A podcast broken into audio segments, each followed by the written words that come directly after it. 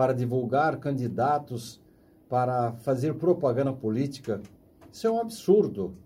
Enquanto que encontramos aí pessoas lá no interior do Nordeste passando sede, fome, desempregado, uma distância social muito grande, o desperdício do nosso dinheiro público para coisas inúteis, inúteis, supérfluas, isso vai trazer uma responsabilidade muito grande para as pessoas que estão direcionando mal é, os recursos de nós brasileiros. E isso não acontece só aqui no Brasil, não.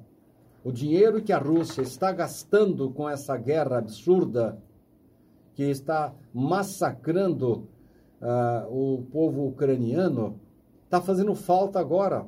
O desemprego está graçando, os bancos empresas grandes estão saindo da Rússia. Então, de um lado, a ganância, o orgulho, o desejo de conquista de um grupo de homens da Rússia está massacrando muitas pessoas lá na Rússia mesmo. Então, esses desvios são consideráveis.